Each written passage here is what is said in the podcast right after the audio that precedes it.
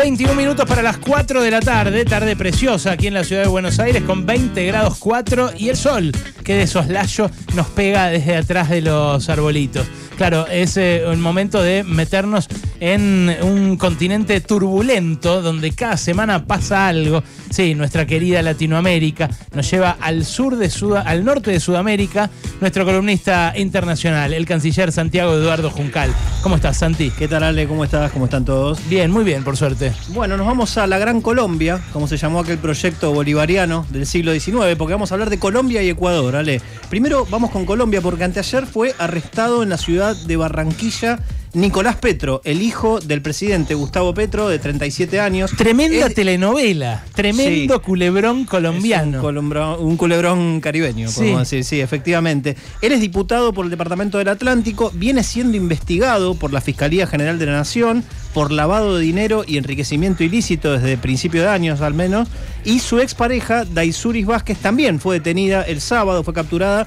Eh, ella está imputada por lavado de activos y violación de datos personales. Eh, había dado información, ella, la fiscalía, eh, en marzo había revelado en una entrevista que le hizo la revista Semana, la revista Uribista Semana, habría que decir, sobre la vinculación del hijo del presidente con un personaje que además de haber sido contrabandista, es ex para, ex paramilitar. habría financiado parte de la campaña electoral de Petro el año pasado, en la que justamente fue ungido presidente. Y hay que decir que la reacción del propio Gustavo Petro en Twitter fue plantear que como persona y padre le dolía mucho tanta autodestrucción y que uno de sus hijos pasara por la cárcel.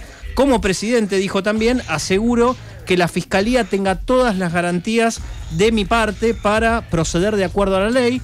Agregó que a mi hijo le deseo suerte y fuerza, que estos sucesos forjen su carácter y que pueda reflexionar sobre sus propios errores. Eso es lo que puso Gustavo Petro en Twitter. Eh, un dato interesante es que Francisco Barbosa, el fiscal general de la Nación, es un opositor al gobierno, a la propia figura de Petro, incluso desde que antes, eh, desde antes de que fuera elegido presidente. Y algunos analistas plantean que puede llegar a ser un candidato futuro a presidente en 2026. Uribista también. Eh, sí, digamos, está, estuvo cerca de Iván Duque en su momento. Eh, es una figura muy contraria fundamentalmente a Petro, más que, más que derechista en sí mismo, digamos. Y eh, ayer domingo se realizó la legalización de la captura, hubo justamente una audiencia pública. El abogado defensor del propio hijo de Petro dijo que no se habían respetado las garantías del debido proceso, pero lo cierto es que, como acabamos de ver, el propio presidente de alguna manera le soltó la mano o dijo, bueno, que la fiscalía avance, ¿no? Incluso a pesar de esta, de esta disputa que viene teniendo, incluso abierta con el fiscal general de la Nación. Es re fuerte porque un poco también lo niega Petro, ¿no? A su hijo. Dice, bueno, yo no lo no lo crié eh, personalmente. porque, en ese momento, era guerrillero, efectivamente. Entonces estaba en la clandestinidad. Sí. Eh, es, es re fuerte como historia familiar también. Sí, es hijo de una pareja previa de Petro, no la actual. No la actual. decirlo. Sí, sí, sí. Sí, efectivamente, pero bueno, es diputado, ¿no? Y recaudó para su campaña. Quiero decir, esto se suma a otros escándalos que hubo en los últimos meses. Eh, el último de ellos eh, había sido entre el embajador de Colombia en Venezuela, una figura bastante importante en la política colombiana, y la propia mano derecha de Petro. De esto hablamos en su momento. Sí, me acuerdo. Los dos fueron sacados del gobierno en ese momento por, por el propio presidente. También era medio culebrón, porque se sí, porque mensajes de audio. Tremendos mensajes de audio, sí, sí. muy, donde queda re escrachado el chabón, que había guita en no sé dónde. Efectivamente, sí, sí. digamos, quedaba eh, en evidencia que había habido manejos turbios del dinero gubernamental en la campaña incluso. Ahora, em, estos escándalos, digo, eh, se suman, como decíamos antes, a una cuestión bastante tumultuosa de los últimos meses, pero hay que decir que el gobierno de Petros tiene pros y contras, ¿no? Porque hizo avanzar una reforma tributaria, ¿no? Esto hay que decirlo también. Logró parcialmente un acuerdo de paz con el Ejército de Liberación Nacional, el ELN. Eh, la guerrilla que, seguía activa. La guerrilla que seguía activa. A partir del jueves va a empezar a ponerse justamente en vigencia y se espera que con esa parte de la guerrilla para 2025 se logre un acuerdo definitivo. También hay que decir que eh, la reforma de salud eh, fue lo que de alguna manera disparó una disputa al interior del gobierno en su momento, quedó trunca y el desmembramiento posterior hizo que él generara su giro a la izquierda en, en mayo, perdón, cuando eh, hubo un recambio ministerial. El tiempo de Bogotá está diciendo que probablemente haya otro recambio ministerial cuando se cumpla un año de su gobierno, que va a ser el lunes que viene. El lunes 7 de agosto cumple un año. Mirá. Entonces, esta es un poco la situación en Colombia, cuando hay que decir también, el 29 de octubre va a haber elecciones, en este caso regionales, y ahí el pacto histórico, es decir, la coalición de gobierno, se va a jugar una parada importante porque se juegan alcaldías y eh, provincias importantes en, el país. ¿no? La reforma fiscal, la reforma tributaria que hizo Petro, eh, es lo más lejos que se haya llegado en Colombia a cobrarle impuestos a los ricos. Sí, tuvo que ser negociada en el Parlamento, se sacaron algunas cuestiones que hubiera implicado todavía más recaudación, pero era completamente diferente a la reforma tributaria que en 2019 llevó a cabo Iván Duque y que disparó todas las protestas a nivel nacional que terminaron en una represión salvaje con decenas de muertos en las calles. Recordemos, en, 2021, perdón, no en 2019. En 2019 hubo otras protestas en el gobierno de Duque, pero en ese caso era una reforma tributaria regresiva directamente, por eso semejante caos generó en el país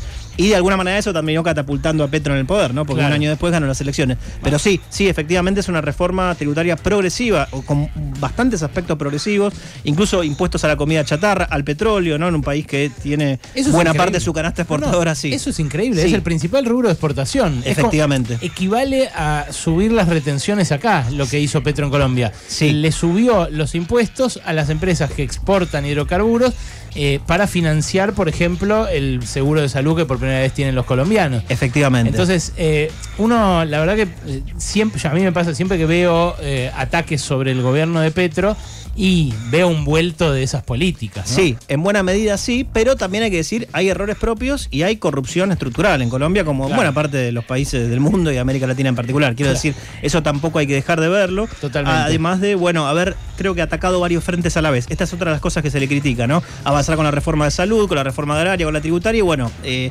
sin los apoyos necesarios en el Parlamento como para llevarlas a cabo. Y bueno, lo que pasa es que los gobiernos cuando quieren transformar algo, medio que tienen que aprovechar ese momento inicial. Si no, sí. mira este. Sí, ¿no?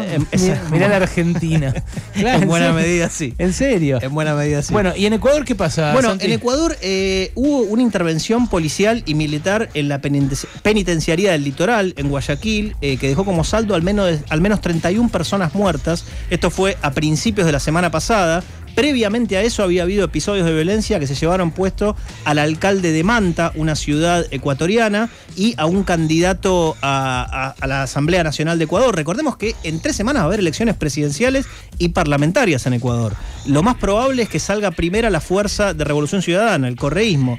Pero digo, el gobierno de Guillermo Lazo, que como sabemos tuvo que llamar a elecciones precisamente con este mecanismo de muerte cruzada, en el cual disuelve el Parlamento y a su vez se disuelve a sí mismo como cargo a presidente, eh, se va, digamos, con una imagen bastante negativa y en un contexto de crecimiento muy grande de la violencia por el narcotráfico, eh, según sus palabras fundamentales, y eso es lo que llevó a eh, el estado de excepción que declaró el año pasado en más de tres oportunidades y este año lo volvió a declarar tanto en las cárceles, es decir, un estado de excepción propiamente en el sistema penitenciario, como en tres provincias, Manabí, Los Ríos y Esmeraldas, y en un cantón dentro de Guayas.